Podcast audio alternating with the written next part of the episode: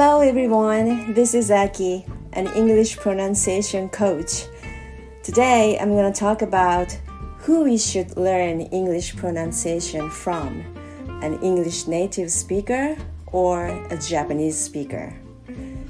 はい、今日のトピックですが、英語の発音は英語のネイティブの先生と日本人の先生のどちらから学ぶのがいいのかについてお話ししたいと思います。えー、皆さんはどう思われますか？まあそりゃね英語ネイティブの先生の方がいいに決まってると思う方も多いと思います。えー、私は大人になってからは日本人から学ぶのが効率がいいんじゃないかなと思っています。なぜかというと日本語話者が英語を発音する時にやりがちな癖を知っているからなんですね。どこをどう変えればいいのかというのを日本語で説明できるからです。例えば日本人がやりがちな発音の癖として R の子音がありますよね。右という単語 right right これを light light っていうふうに発音してしまう日本語話者って多いんですけれども日本人の先生だとその日本語話者のその癖を知っているのでライトの「ラ」っていうのが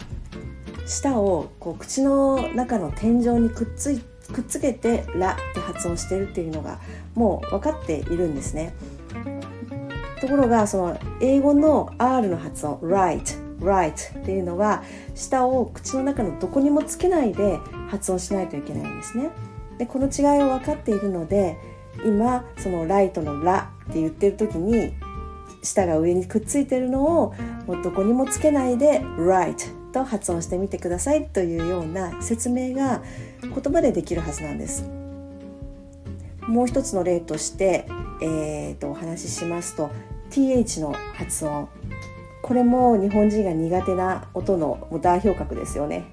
例えば THAT that that という単語があるとしてまたこれもカタカナっぽく that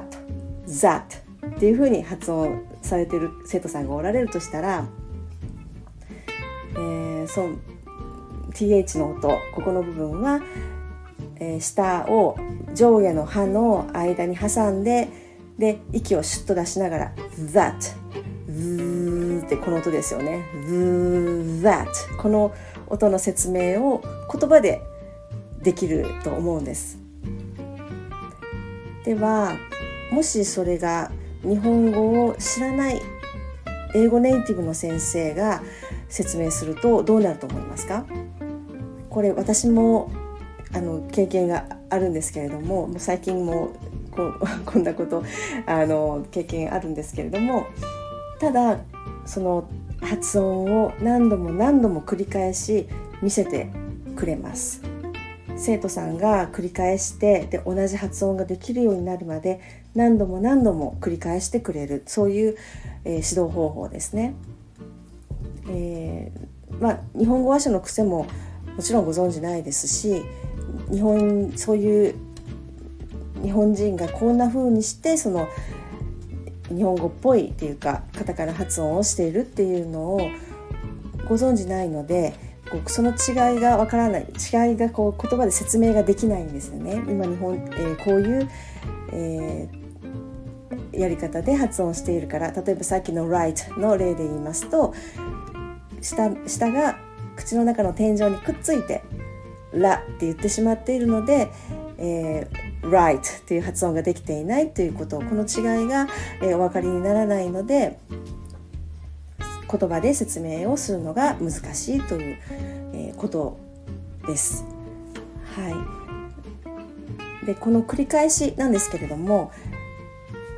先生に繰り返してもらって生徒さんがその一緒について繰り返して練習をしてでそれで発音ができるようになればいいんですけれども実際はなかなか難しいです。えー、自分が先生と同じようにできているのかっていうのもなかなかこう、えー、分かりにくいんですね。で、まあ繰り返してもらっただけでできるようになってるんだったらもうすでに発音できるようになってるはずですよね。でまあそれができないからこう言葉でこうなってるのをこういうふうに変えてくださいっていうような、え、指導をしてもらうのが日本人にとっては一番効率がいいんじゃないかなと私は思っています。どうですか？あのネイティブの英語ネイティブの先生から学んだことのある方は思い当たる節があるんじゃないかと思います。はいということで、えー、発音は日本人の先生から学ぶのをおすすめしますというお話でした。えー、今日のお話はここまでです。今日もお聞きいただいてありがとうございました。えー thank you for listening. Have a great one. Bye.